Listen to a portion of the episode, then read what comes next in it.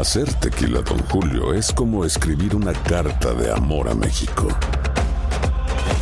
Beber tequila, Don Julio, es como declarar ese amor al mundo entero. Don Julio es el tequila de lujo original, hecho con la misma pasión que recorre las raíces de nuestro país. Porque si no es por amor, ¿para qué? Consume responsablemente. Don Julio Tequila, 40% alcohol por volumen, 2020. Importado por Diageo Americas, New York, New York. Bienvenidos al podcast de Buenos Días América, la revista radial más completa para los hispanos. Política, salud, economía, tendencia y deporte son algunos de nuestros temas. Bienvenidos. Hoy en Buenos Días América conversamos con Javier Oliva Posada, analista experto en temas militares, y es que México se dispone a legalizar la marihuana y a convertirse en el mayor mercado del mundo. Iván Herrera, CEO y presidente de Univista Insures, factores que pueden afectar las tarifas de su seguro de vivienda.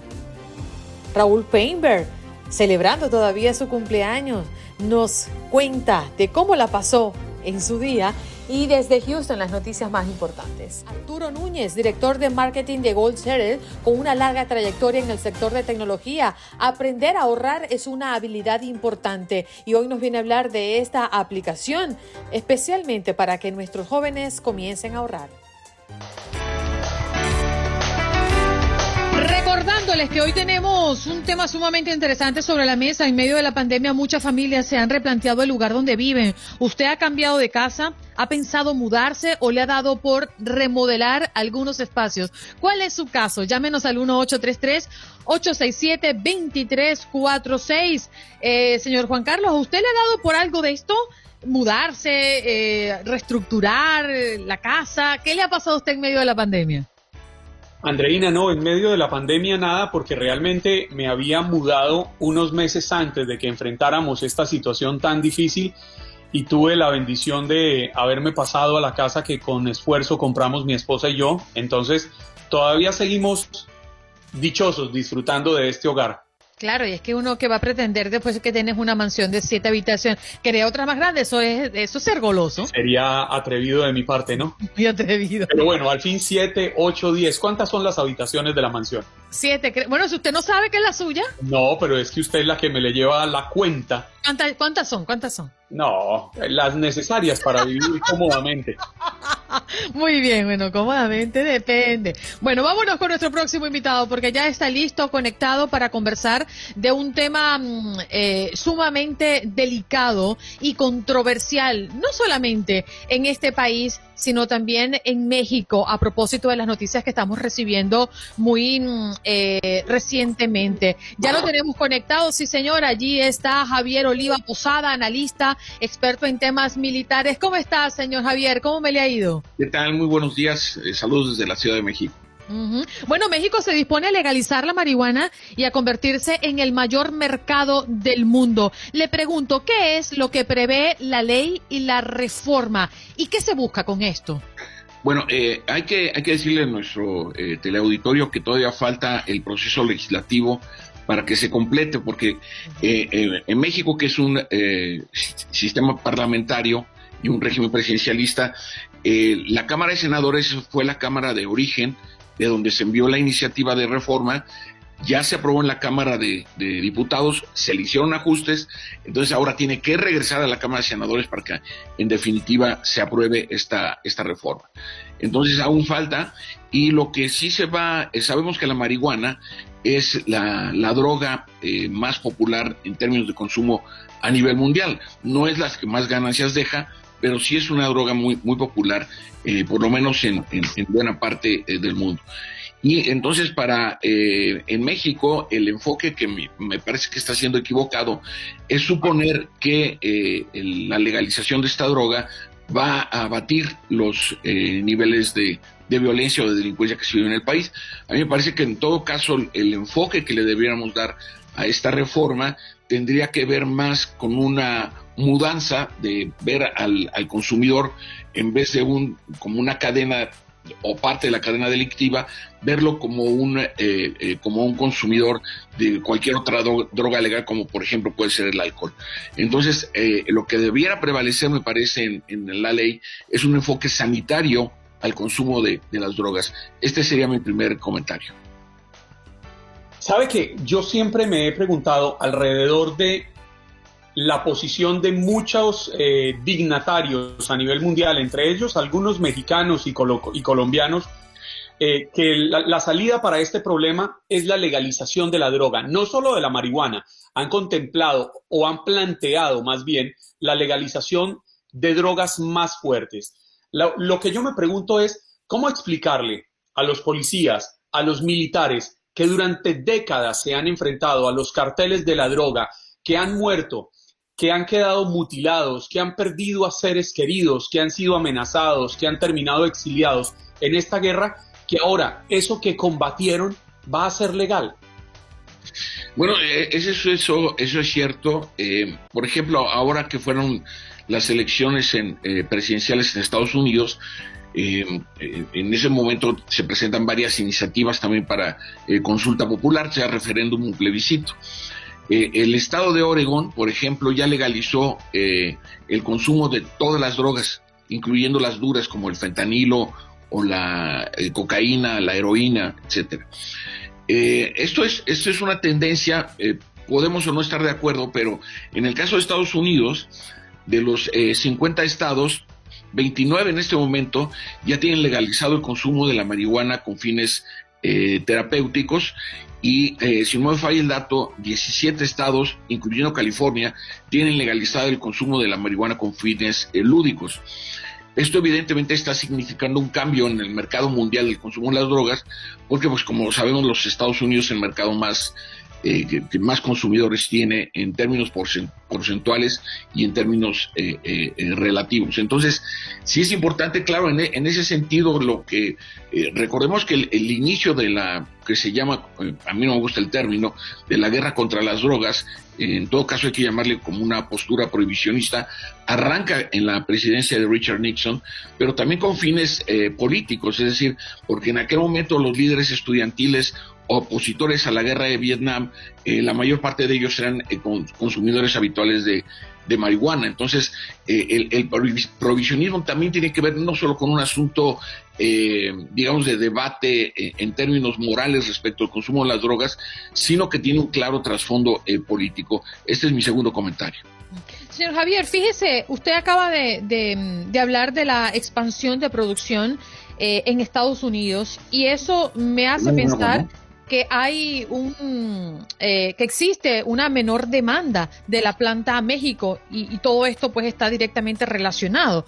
Pero estaba escuchando a unos expertos en el tema diciendo que una de las principales motivaciones de la regulación de la marihuana en México es combatir el narcotráfico, pero dicen y están dudando de que su impacto pues sea tal cual como lo proyecten porque el cannabis ya no es la mayor fuente de ingresos de los cárteles. ¿Usted qué opina?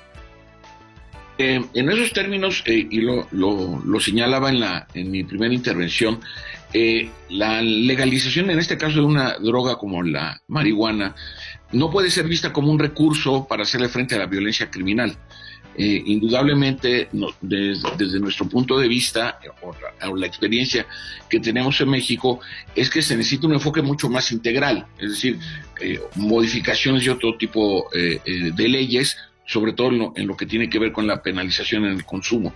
Pero la forma en la que se ha venido abordando en México y en buena parte de Latinoamérica, incluyendo eh, países importantes en la producción de drogas como son los países andinos, sobre todo en la cocaína, eh, debiera desde mi punto de vista darse un enfoque sanitario, es decir, eh, tratar al consumidor como una persona que tiene un problema de dependencia y no, insisto, como una parte o un eslabón de la cadena delictiva. Entonces, eh, lo que sucede en México eh, con una droga tan, tan popular y que en buena parte tiene que ver con el, crecimiento eh, de la violencia, la manera en que el mercado de consumidores en Estados Unidos está mudando, acaba de darse en la Ciudad de México entre el 4 y 5 de febrero pasado, se dio la, incautación de la producción o de cocaína de esta droga más importante, la incautación más importante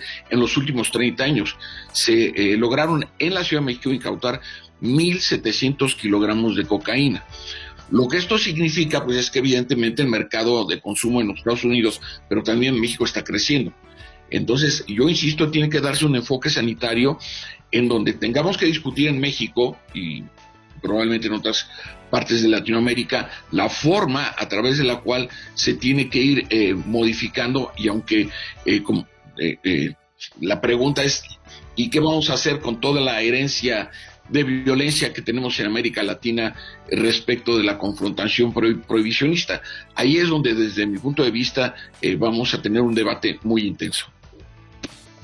Muchísimas gracias, señor Javier Oliva Posada. Lamentablemente el tiempo se nos agotó, pero este tema da para una discusión bastante extensa y seguramente vamos a seguir buscándolo más adelante para seguir hablando al respecto. ¿Dónde pudieran encontrarlo si algunas personas quisieran eh, saber un poco más al respecto.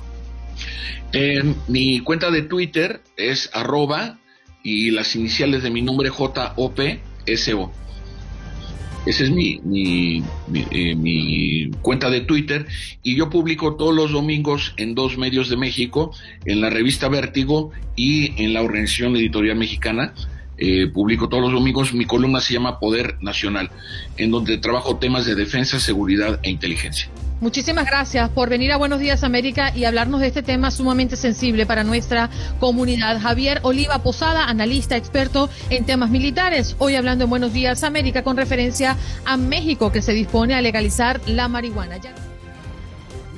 55 de Joe Biden en la presidencia. ¿Cómo va su agenda?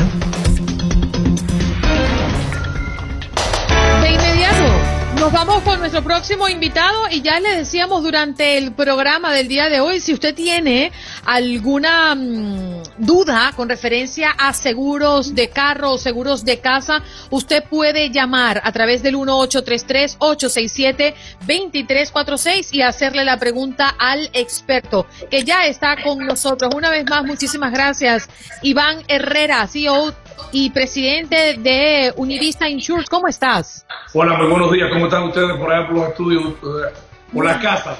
Más bien. Las casas, sí, los estudios, los vehículos. Oye, Iván, una cosa, ¿tú crees en el destino? Es decir, si yo estoy destinada a pagar altas sumas de dinero por el seguro de mi casa, ¿así me voy a morir? Andreina, yo creo en el destino, pero el destino hay que ayudarlo. Ajá. tenemos que hacer nuestra parte también.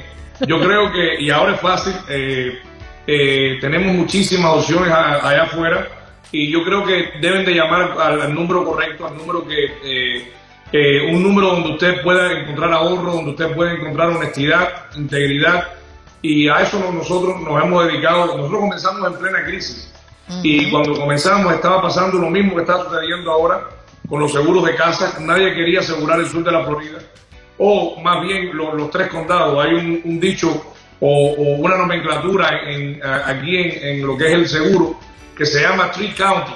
Cuando te hablan de los Tree County, te estamos hablando de, de, de, Palm Beach, a, Broward y Dade. Son tres condados que están mucho a riesgo de los huracanes y por eso que muchas, los, seguros, aparte de ser más altos, hay menos compañías vendiéndolos. Iván, ¿y cómo luchar contra ese tema?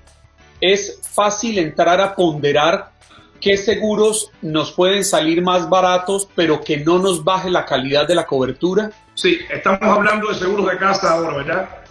Sí, sí, sí. Ok. Eh, y bueno, en general eh, es así también. Eh, hay, yo creo que lo que es el margen de las compañías que, estaban distribuyendo este año se ha venido abajo completo. inclusive solamente hay personas que califican para Citizen, lo que es la aseguradora del Estado eh, y, es triste porque no tenemos otra opción.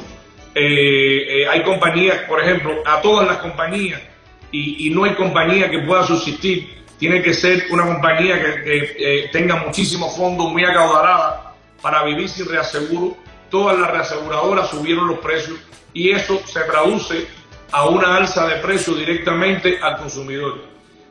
hoy por hoy, y estamos hablando de cuando comenzamos hace 12 años igual, eh, la, única, la única aseguradora que había en el condado, en el, en el estado, era Citizen.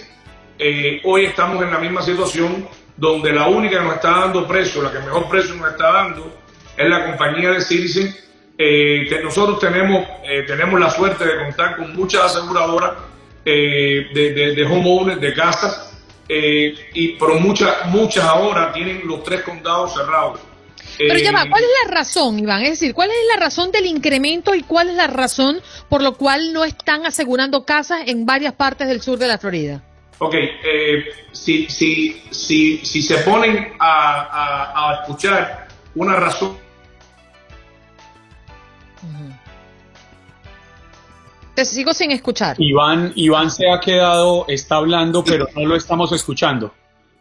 Eh, ¿Me escucha ahora? sí, ahora sí. Retome por favor la idea, Iván. Ok, si, si nosotros vamos a buscar una razón lógica, eh, van a decir que es la exposición que tienen estos tres condados a los huracanes, porque históricamente, hace unos años atrás, era por donde más cruzaban los huracanes, pero ahora podemos ver que los huracanes entran por cualquier parte, por lugares que nunca había tocado tierra un huracán, eh, y, pero lo que yo sí les puedo decir en la práctica, eso es igual que cuando un médico eh, es el que tiene el paciente tomándole la presión, ese médico va a saber más que cualquiera por teléfono. Yo que estoy, eh, eh, estamos todos los días con, con clientes de, de homeowners, le puedo decir que en estos tres condados, desgraciadamente, el fraude los ha, los, ha golpeado muchísimo. Y los abogados que se dedican a, a, lo, a, lo, que es ponerle demanda a los seguros, le han hecho firmar una forma donde el, el cliente pierde control de lo que es el reclamo y los abogados están reclamando como si la casa fuera de ellos. Entonces esto hace que, desgraciadamente que la, lo que es las primas de seguro suban, eh, suban eh, eh, muchísimo, indiscriminadamente, y eso es lo que tenemos hoy en día con los seguros de, de de casa. Pero esta misma situación que estamos viviendo en la Florida por el tema de los huracanes la podemos encontrar en California, en los estados del oeste por el tema de los incendios, en los estados del norte por el tema de los tornados. Es decir, la realidad es que estos fenómenos naturales estarían impactando realmente la economía de nuestros hogares independiente del lugar en el que nos encontremos en Estados Unidos. Efectivamente, y a pesar de que escuchemos de que se están vendiendo más casas que nunca, el seguro está influyendo en frenar un poco eh, acuérdate que en, lo que es el pago mensual de la casa, eh, Jaycee, nosotros vamos a encontrar el seguro, los taxes y el mortgage. Eh, muchas veces nosotros eh, vamos a, hoy mismo, las tasas de interés están sobre el, 2%, un poquito más del 2% para financiar una casa. Pero, y los taxes, eso, con eso no hay quien pueda. Pero el seguro está afectando muchísimo porque las pólizas, las pólizas de casa normalmente se han duplicado en estos tres condados y en el resto de la Florida también. Y como bien dice, en California se afecta, pero California el, riesgo lo puede spread. Eh, el, negocio del seguro, la empresa del seguro, es una empresa que corre riesgo. ¿Qué sucede? Que eh, eh, hay una parte de, en California que está pegada a, a, a, los bosques donde, donde hay incendios, donde suceden este tipo de catástrofes en Miami todos estamos expuestos y, en, estos tres condados a, lo que es un huracán. Nosotros lo único que podemos hacer contra un huracán es cruzar los dedos y pedirle a Dios que no pase por nuestra, nuestra área, pero eh, es muy difícil eh, separar el riesgo cuando se trata de, de Day, eh, Day, Broward y Palm Beach. Mm. ¿Cuál es tu recomendación, Iván, a la hora de mm, adquirir una nueva vivienda? En cuanto al tema de los seguros y a los riesgos que pueden correr. ¿Cuál e, es ese consejo de oro que tú nos puedes dar? Yo le digo a todos mis amigos y a todos los clientes cuando estén comprando casas que lo primero que tienen que hacer es cuando tengan un contrato en la mano, en cuanto tengan el appraisal, eh, lo que es la evaluación, la tasación de la propiedad que se la hace un profesional para ver por cuánto está evaluado lo que es la reconstrucción de la casa. Recuerden que a la hora de hacer un seguro de casa, el terreno no se asegura se asegura solamente la construcción. El terreno es muy difícil, a menos que haya un sinkhole o que suceda algo, eh, eh, eh, va, a sucederle algo al terreno. Solamente se, se, asegura lo que es la reconstrucción, lo que cuesta el valor de, de reconstruir esa casa. Entonces eso el appraiser lo pone porque le da un valor determinado al terreno y un valor determinado a lo que es la construcción de la casa. Yo le pido a todo el mundo eh, que por favor nos envíe eh, esa tasación de la propiedad. Eh, nosotros hacemos un estudio con todas las compañías, también afecta el año de la propiedad, nos afecta si está protegida contra huracanes, contra, con, ventanas de impacto o tiene los chores contra huracanes. hay muchas cosas, si el, techo de qué año es, o también si es un techo de concreto, si es un techo de, de, teja. Hay muchas cosas donde podemos buscarle nosotros ahorro a los clientes, aunque inclusive sea con una sola compañía. Tenemos más de, de 15 compañías que hacen seguro de, de, de homeowners de casa, pero nosotros eh, teniendo ese, esa eh, ese tasación eh, por adelantado, podemos llamar a más compañías y nosotros por nuestra cuenta estamos llamando a, los CEO, a los ejecutivos de esta compañía, los traemos al sur de la Florida, le hacemos un poco de historia de cuánto conocemos eh, nosotros que estamos distribuyendo seguro aquí en esta área y poder abaratar un poco el costo del seguro. Iván, ¿dónde podemos conseguirte? Bueno, nosotros, el, número de teléfono, yo, estoy siempre en la, en la, oficina, nosotros tenemos más de 160 oficinas, eh, el headquarter eh, de nosotros está en, en el río de Miami, eh, pero el, teléfono que pueden llamar es el 305-267-7138. Es el número de teléfono que tenemos eh, eh, y estamos ahí trabajando las 24 horas.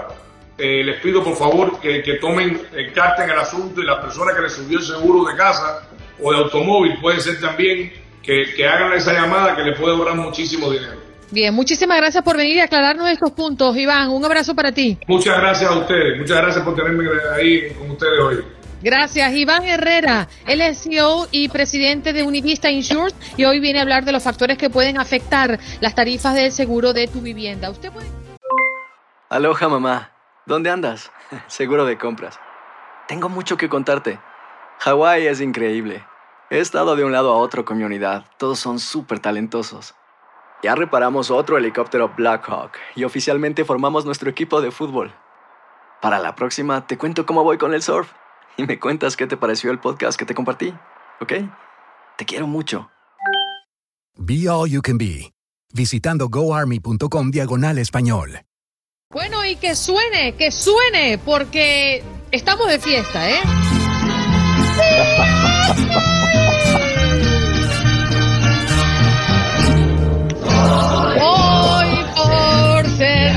día de tu santo, te venimos a cantar. Raúl Peimer, happy birthday to you. Gracias, gracias Andreina. Muy, muy bien. Juan Carlos, un fuerte abrazo. Saludos para todos. Muy, muy bien. Bueno, pues seguimos naturalmente de, de, de festejos, pero gracias por este increíble detalle, Andreina. Gracias a ti, a toda la producción, por supuesto. Juan Carlos, tiene cara de que lo consintieron, ¿verdad? No, no, no, pues imagínese, está como niño chiquito, mi querido Raúl.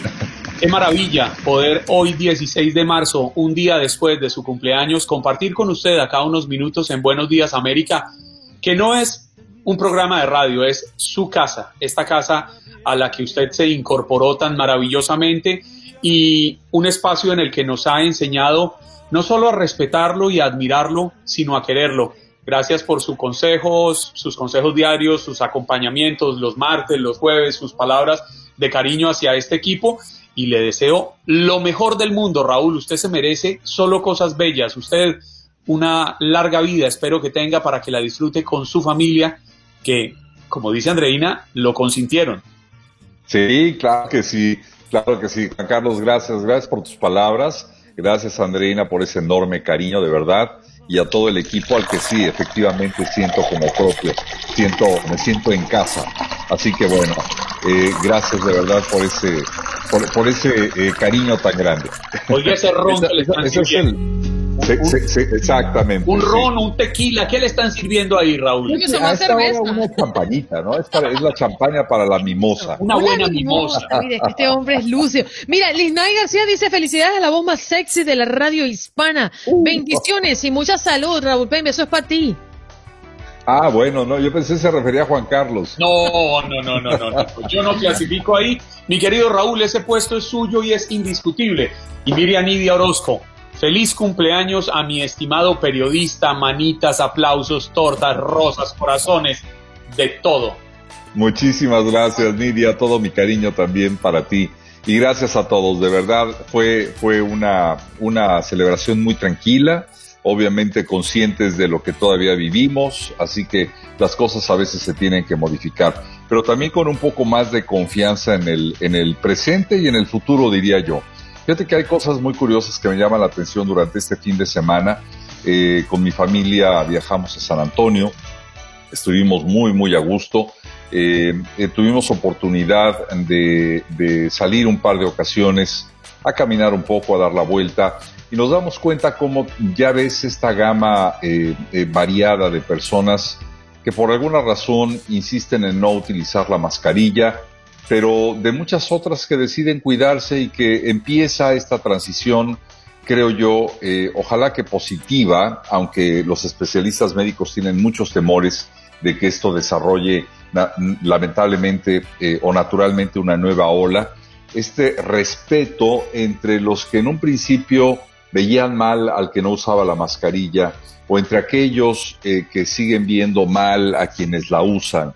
Esas posiciones desafiantes de mira yo sí traigo o mira tú no traes, empiezan a quedar un poco en el pasado. Y volvemos un poco a lo mismo porque creo yo que ya cada quien empieza a ser más consciente de los cuidados que necesita o de los que quiere llevar.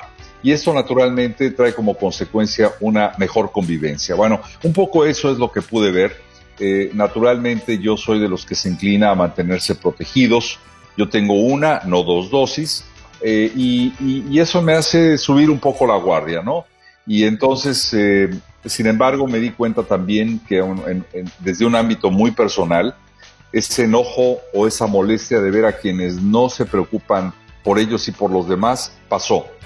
empiezo a ser consciente de que yo soy el responsable de lo que tengo que hacer y que otros hagan lo que pueden o lo que quieran. Así que... Es, difícil, Raúl, llegar a ese punto, ¿no? Porque también entendemos que el bien colectivo pasa por lo que puedan hacer cada una de las personas, ¿no? Y, y tú tienes mucha razón, uno pasa mucho tiempo buscando la respuesta por qué no, no, toman en cuenta lo importante, por qué no se cuidan si se supone que hacemos todos para estar bien y lo más importante es la salud y lo más pero llega un punto en que como no está en tus manos y pasa eh, con cualquier problema en nuestras vidas, cualquier situación complicada, hacer lo que hay que hacer, ¿no? Cada uno de nosotros. Así es, y es muy sencillo, Andreina. Basta y sobra con tener una mascarilla que en un principio eran artículos de casi que de lujo y que hoy están en todas partes. Eh, hoy todo mundo puede usar una mascarilla sin problema. Y ojalá que los ejemplos asiáticos nos sirvan para vivir con esa buena costumbre. En tanto, bueno, superamos esto y lo que venga. Mira, me llama mucho la atención lo del arca de Noé. No cabe duda que el ser humano se está eh, orillando a ese tipo de decisiones, esas sí las veo extremas, en el sentido de poder preservar las especies, no solamente la especie humana, las especies que habitan en este planeta, en aras de lo que podemos esperar. Creo yo que sí, es importante pensar siempre en el futuro y en esta eh, medida extrema que es el construir un arca de Noé. Pero creo también en las medidas inmediatas, mucho más sencillas, menos costosas, que son las de cuidar el entorno, cuidarnos a nosotros mismos y naturalmente, mira, tan sencillo, sembrar un árbol, eh, eh, reciclar la basura, eh, tener cuidado con el agua, tener cuidado con la energía, todas esas son medidas que nos han dicho tanto que decimos ya, ya, ya, ya, ya estoy cansado de que me lo repitan, pero es real, es real y eso nos puede ayudar a eventualmente no tener que usar, eh, Juan Carlos, esa, esa arca de Noé, ¿no?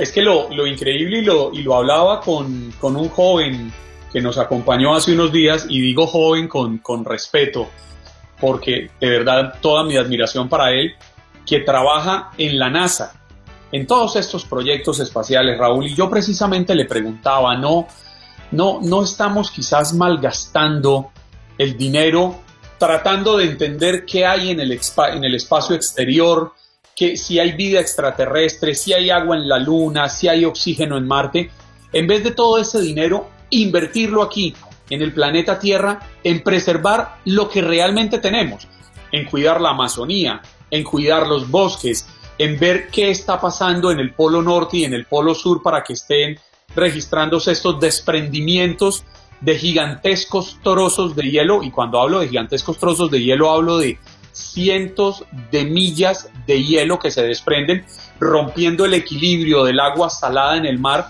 y trayendo desastres naturales. Lo estamos viendo en tornados, incendios forestales, huracanes, terremotos. ¿Por qué no cuidamos esto que tenemos acá? Yo estaría totalmente de acuerdo contigo, eh, Juan Carlos, eh, y, sin embargo, eh, creo yo que tal vez está siendo como una medida, yo no sé si desesperada, o hay información que no tenemos, o no acabamos de ser conscientes de lo que tenemos. Pero eh, sin lugar a dudas, y visto mm, desde ese ángulo, eh, Juan Carlos, estamos eh, buscando la paja en el ojo ajeno, ¿no? es como decir, bueno, veamos, exploremos, en aras tal vez de, una, de, de ganar un renombre o un estatus a nivel internacional en cuanto a desarrollo tecnológico, en cuanto a recursos económicos, por supuesto. Pero estoy totalmente de acuerdo contigo. Creo que todavía estamos en el punto en el que podemos retomar eh, muchas cuestiones que pueden salvar este planeta, entre ellas el uso de la energía alternativa. Y eso es algo en donde perdimos mucho tiempo eh, en los últimos años y eso es algo que se detuvo durante mucho tiempo y que naturalmente puede acarrear, acarrear otro tipo de problemas. Pero mm, creo que no estamos en el punto de conciencia tal que tanto la sociedad y aquí muchas veces es la sociedad con Z, eh, y los gobiernos que nosotros mismos elegimos estén en ese tenor, en la verdadera intención de salvar nuestro planeta. No lo creo. Raúl, cambiando de, rápidamente de tema, de que te nos vayas, ¿qué, ¿qué opinas de esta gira que está emprendiendo el presidente y la vicepresidenta? Creo yo que es muy importante y creo que es muy importante porque definitivamente pienso que se han alcanzado logros eh, vitales.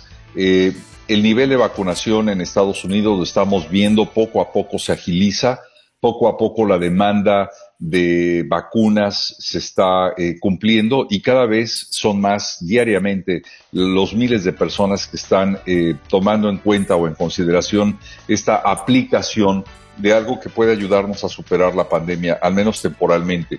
Y esto es muy importante porque es generar más conciencia que la necesitamos, sobre todo en sectores que no están convencidos de vacunarse.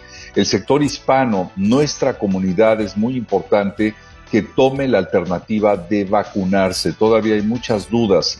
Hay que desahogar con información precisamente las dudas que tienen muchas personas de vacunarse o no vacunarse. Hoy en día está más que demostrado, lo aseguran los científicos, eh, es muy importante luchar contra la pandemia vacunándose. Entonces busquemos la alternativa. Creo yo, repito, que es una gira muy importante porque podría ser el inicio del final de esta etapa de la pandemia. Habrá que seguirse cuidando sin lugar a dudas. Y, luego ya... Sí, adelante. Sí, no, adelante, Raúl, discúlpame. No, no, no. Básicamente creo yo que... y te lo preguntaba justamente porque mm, cuando anuncia Biden esta gira, dice que su objetivo es concientizar a las personas para que se vacunen. Y es allí donde entra la incógnita. Entonces, se siente un, una gran carga de no vacunarse en la sociedad, porque ¿de qué vale hacer tantos esfuerzos por tener una gran cantidad de vacunas y dejarlas allí en la nevera porque la gente no se la quiere colocar? ¿no? O que vengan otras personas de otros países, que es lo que está ocurriendo, a hacer la fila, esas vacunas que quedan abandonadas allí para ponérselas. Entonces, quedamos en las mismas. Tenemos la vacuna, pero no nos vacunamos. Sí, es un poco como, eh, como el tema del cuidado del planeta, ¿no? Del que hablábamos hace un momento. Realmente, ¿qué tanta conciencia eh, existe? ¿Qué tanta conciencia de la comunidad y del bien de otros, de nosotros mismos, de nuestras familias y del resto de la comunidad hay y es donde creo que están tratando de hacer un enfoque. Sigue habiendo personas que se resisten. Yo no sé si por razones políticas, si por falta de información, si por temores infundados, porque bueno, ya nos dijeron, aquí no te van a inyectar ningún tipo de nanotecnología que controle tu eh, espíritu y tu mente y entonces eh, te lleve a hacer lo que otros quieren, a convertirte en un zombie literalmente. No, esto es serio, esto sí fue aprobado bajo condiciones y situaciones de emergencia, pero eh, ha probado ser efectivo contra algo que mm, ha paralizado literalmente la vida de muchos y que ha costado muchísimo, muchísimo a la economía de este país. De ahí en fuera creo que todos debemos de ser parte de este proceso para salir adelante y poder continuar nuestra vida lo más normalmente posible. Mi querido Raúl, muchas gracias por estar con nosotros todas las semanas. Te abrazamos. Igualmente, Andreina. Abrazo. Bueno, nos vamos con nuestro próximo invitado, ya está en conexión con nosotros y tiene que ver con esto de aprender a ahorrar, que es una habilidad importante, ¿no? Y nunca es demasiado pronto para comenzar a cultivar hábitos financieros saludables. Arturo Núñez, director de marketing de Goldsetter, quien con larga trayectoria en el sector de tecnología, nos viene a hablar de esto. ¿Qué es Goldsetter? Buenos días, Arturo. Hola, buenos días, ¿cómo andan? ¿Todo bien? Muy bien. Muy bien, qué bueno. GoalSetter es una aplicación móvil que ayuda a las familias a ahorrar en el lugar de gastar. La aplicación tiene dos ramas principales. Una, cuenta, una cuenta de ahorros para los niños, con una tarjeta de débito para ellos también, y un centro, más importante, un centro de aprendizaje sobre educación financiera, con cuestiones divertidísimas, basadas en cultura local y cultura de jóvenes, ¿entiendes? Entonces le permite abrir una cuenta para un, para un niño y usar la aplicación para manejar esa cuenta. El joven ahorra y recibe educación financiera a través de cuestionarios, memes, gifts, todos basados en juegos. Es una manera muy divertida de ahorrar y aprender del dinero. Arturo, ¿cómo sería la realidad de hoy? Incluso en medio de una pandemia como esta que estamos viviendo, si a nosotros desde niños nos hubieran enseñado a ahorrar? Para mí cambia todo, ¿verdad? Ese, relacionamiento que tiene uno con el dinero, saber manejar el dinero, saber incrementar las cuentas de ahorro, saber cómo invertir el dinero, son cosas muy fundamentales que la, realidad es que la escuela no lo enseña. Y, y, a veces uno se pone a pensar, ¿será al propósito que no le dan esa enseñanza a la gente? Porque eh, muchas personas eh, parecen de no tener esa, esa, esa, información muy clave y muy importante. No, y no solo las escuelas, los padres, creo que tampoco enseñamos a ahorrar. Seguro, mira, una cosa muy importante es que la gente empieza a usar a GoSer para sus niños y dicen, espérate, pero a mí me hace falta este mismo idioma, este mismo conocimiento. Entonces empiezan los padres a usar a GoSer también. Entonces no solo para, es para niños, pero aporta a la familia entera de dar esa educación financiera muy necesaria. ¿Sabes qué nos gustaría, Arturo? Que nos pusieras un ejemplo, es decir, en la práctica, cómo funciona, cómo ahorran. Danos un poco de, práctica sobre cómo funciona esta aplicación. Seguro. Al bajar la aplicación, inmediatamente crea una cuenta eh, de ahorro para un niño. A esa cuenta de ahorro uno le puede añadir dinero usando la, la tarjeta de débito de uno, haciendo lo que llaman un roundup. Cada vez que usted compra algo con su tarjeta de débito, dinero se aporta a la cuenta del niño. Al mismo tiempo, el niño tú le puedes dar eh, su monthly allowance, su, uh, weekly allowance, usando un feature que deja que tú le des o 5 dólares por semana o 10 dólares por semana o que tenga que hacer algunas tareas en la casa para recibir ese dinero. Entonces lo, pones a trabajar en la casa a, través del aplicativo y puedes ganar dinero de esa manera. También te hablé de, lo importante que es la, la educación financiera. Ahí hay unos quizzes en el programa que si el muchacho hace todos los quizzes, también puede ganar dinero cada semana por terminar los quizzes. Y más importante, la tarjeta de débito que está conectada al, aplicativo, el muchacho no puede usar la tarjeta de débito si no eh, eh, termina hacer todos los cuestionarios que se le dan en los quizzes. Entonces, es una manera de motivar y incentivar al niño a que aprenda las finanzas antes de usar la tarjeta y gastar dinero. Pero además, Arturo, importantísimo, como lo está planteando, que me, llama mucho la atención, es que los niños aprenden no solo la importancia del dinero y de tenerlo disponible, sino la, lo difícil que es ganárselo, porque a veces los niños creen que uno tiene un árbol del que caen los billetes. realmente, yo quisiera tener el dinero que mis hijos creen que tengo. Exactamente. Y eso no es así. Yo sufro exactamente lo mismo. Yo tengo un niño de 18 y una niña de, de 12 y es igual, pero yo los pongo a trabajar. Mira, nada es gratis en la vida, tienes que aprender cómo difícil es ganarse el dinero y cómo usarlo eh, para tener sus propias cuentas y, manejar sus propios gastos. Y yo creo que esto es un, programa muy importante, una plataforma muy importante y muy buena para hacer eso, el. Y esto, y como, le dije, eh, tiene, en la, parte de allowance, tiene tres niveles. Un nivel es le das el dinero de, inmediato, que no se lo aconsejo.